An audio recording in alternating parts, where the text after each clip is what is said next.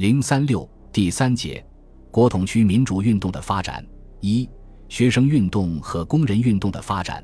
国民党政府以总体战实施高压政策，企图巩固其统治区域，但恐怖政策历来只能激起人民更大的反抗。国民党还政于民的假民主，没有为他争得群众，也没有能够扩大统治基础，反而弄得其内部更离心离德。而国民党的恐怖政策。更只能使他丧尽人心，畏冤屈于畏从屈却。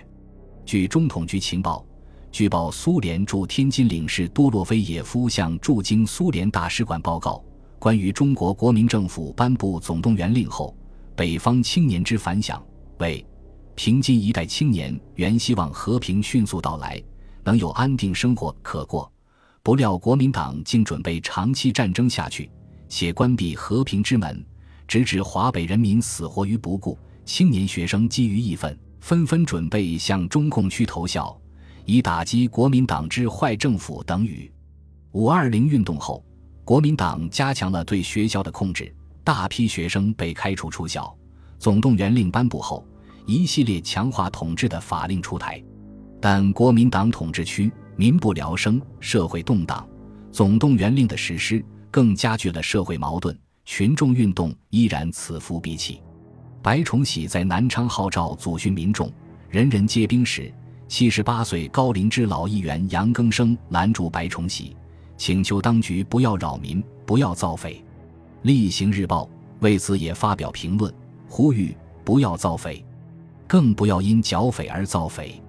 一九四七年十月二十五日深夜，浙江大学毕业生、共产党员陈建新。黄世民从上海来杭州，与浙江大学学生自治会主席于子三、厉伯锦四人在大同旅社秘密商议，展开学生运动，反对总动员令，被保安司令部破获逮捕。二十六日，浙大学生得到消息后，即要求学校当局转请治安机关于二十四小时内移送法院办理。经竺可桢校长奔走于警察局、保安司令部、省政府之间。历九十小时未有结果。二十九日夜，于子三在狱中被折磨惨死，但当局并未搜到证据。消息传出，激起了浙大师生的愤怒。浙大学生自治会决定于三十一日起罢课三天，并发布告同胞书，抗议当局非法拘捕四同学、惨杀无辜，要求保障人权。告同胞书说：“政府说什么要保障人权，而摆在眼前血淋淋的事实。”证明这一切都是谎言，执法的在回法，做贼的喊捉贼，这就是宪政，这就是民主，这就是法治，这就是保障人权。浙大教授会也为此作出决定，于十一月三日罢教一天。十一月九日，浙大学生自治会决定继续罢课，位于子三治丧，并酝酿游行，呼吁人权保障。浙江省政府主席沈鸿烈忧心忡忡地致电教育部长朱家骅，也与校方洽商制止，劝令复课。但自治会操诸共匪民盟之手，能否生效，实无把握。同时，上海、南京、北平、厦门等地学校纷纷响应浙大学生的呼吁，罢课抗议，反对国民党各地当局逮捕屠杀学生，要求保障人权。这次学生运动遭到当局的镇压，当局利用学校内的国民党党团学生和军警配合，破坏学生运动，一批学生被校方开除学籍。至月底，学潮进入尾声，教育部颁布学生自治会规则之后，又激起学生的广泛抗议。南京中央大学全体学生为抗议教育部颁布学生自治会规则，发布告全国同学书。指出，那是一部彻头彻尾的他治而非自治、他主而非自主的御用规则，这是政府有计划的摧残教育、奴役学生的毒计，也是更进一步剥夺全国学生自由权利的信号。这样产生的自治会是不可能代表同学的自由意志，也不可能为同学谋取福利的，因此我们坚决表示反对。不久。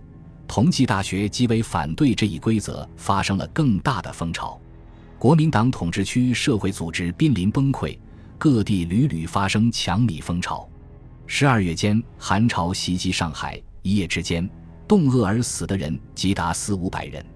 国民党政府已如此不得人心，高压政策也无济于事，反而更激起了群众风潮。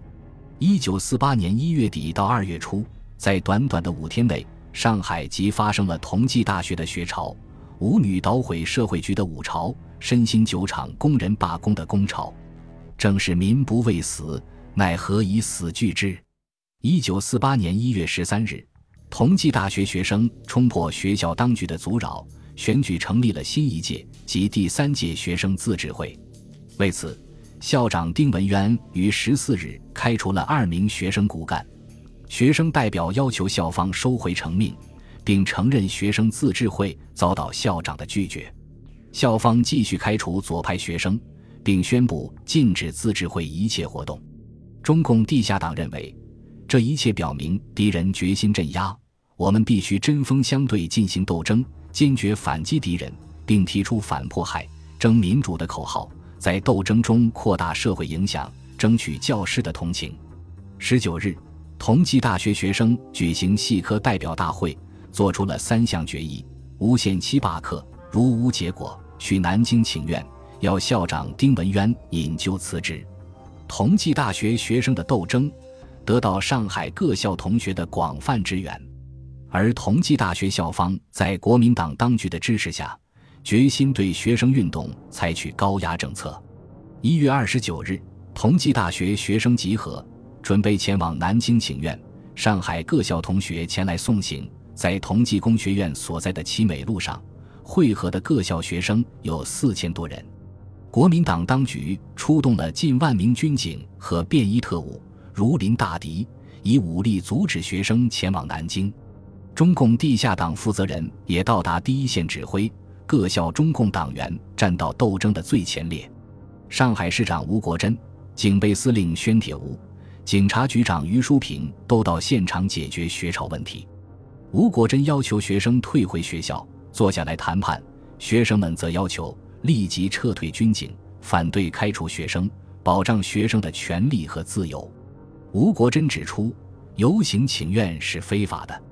学生当即打出标语：“宪法第十条，人民有游行请愿之自由。”僵持到下午，学生请愿大队决定出发，遭到军警的阻拦。骑警向学生队伍冲击，学生们即以石块还击。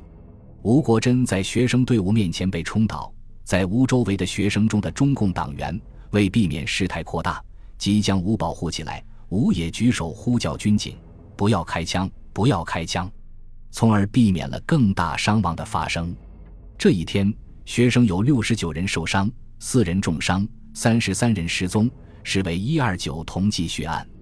事后，国民党当局大肆搜捕学生，但始终未能破获中共地下组织，抓不到证据。经过三次审判后，被迫将所有被捕学生释放。总动员令发布后。国民党政府为集中财力用于戡乱，制定了厉行节约消费办法纲要，其中一条是禁止营业性之跳舞场。上海是午夜集中的地区，影响到几万人的生计，因而这一决定受到午夜上下的广泛反对。个别舞厅索性改成了妓院。上海市政府方面一时也不敢执行，但行政院方面坚持禁舞的命令。上海市政府方面于是决定各舞厅抽签后分批停业。一月三十一日下午，舞女和午夜工作人员在新仙林舞厅开会，反对抽签停业。会后，午夜群众万余人前往上海市社会局向局长吴开先请愿。吴与潘公展等正在开会，拒绝接见。愤怒的群众即冲进社会局，捣毁门窗杂物。国民党当局派出大批警察，将这批弱女子和舞厅工作人员逮捕了七百九十七名之多。事后，吴开先发表谈话：“今日该暴徒等，并未经由正当之请愿方式陈述理由，而出以聚众暴动，公然捣毁行政机构，且敢殴辱警卫，目无法纪，显系匪党有组织之行动。”宣铁吾表示，必须严办这次事件的首领。否则不能维持地方政府的威信。区区受屈辱的舞女为了生存进行的微弱的反抗，国民党当局也要给戴一顶红帽子。在群众性的反抗面前，国民党当局已经无法控制局势，只有在这些谋生乏术的可怜的舞女们面前逞威的能力了。当时物价飞涨，政府方面虽然采取了规定生活指数。按生活指数增加工资和配给食物等措施，但工人生活仍难以得到保障。一月三十日，在申新酒厂中共地下党总支的领导下，申新酒厂七千五百多工人举行罢工，组织纠察队，提出了七项要求：就历年底每个工人暂借薪两个月；十一月、十二月份所扣所得税要照一月份的生活指数发还。年赏要照一月份的生活指数发给，女工因生产请假不得限期，也不能扣薪。政府配给物品未发的要补发，工厂管理的条规要劳资双方同意。去年所有被开除的工人应准复工。三十一日，厂方和工人谈判没有结果。二月二日上午，上海市政府社会局介入调解，也未得结果。于是，国民党当局控制的总工会、社会局、工人福利会、警察局、警备司令部等都派人到申新酒厂解决工潮，但被工人阻挡在申新酒厂的第四道铁门之外。下午一时，社会局发出命令，限即日复工，但遭到罢工工人的拒绝。社会局长吴开先在一九四七年十一月间即得到情报。中共地下党将发动年赏斗争，最近又发动年底戒心斗争，因此他认为局势严重，非警局帮助不可。近下午五时，警察开始冲门，遭到罢工工人的反击，发生冲突，军警开枪射击。六十多，军警以装甲车冲开大门，迫使工人停止抵抗，列队举手走出大门。工人被打死三人，打伤三十六人。被捕三百多人，罢工工人十分之九为女工，男工仅十分之一，这就是深九二二惨案。本集播放完毕，感谢您的收听，喜欢请订阅加关注，主页有更多精彩内容。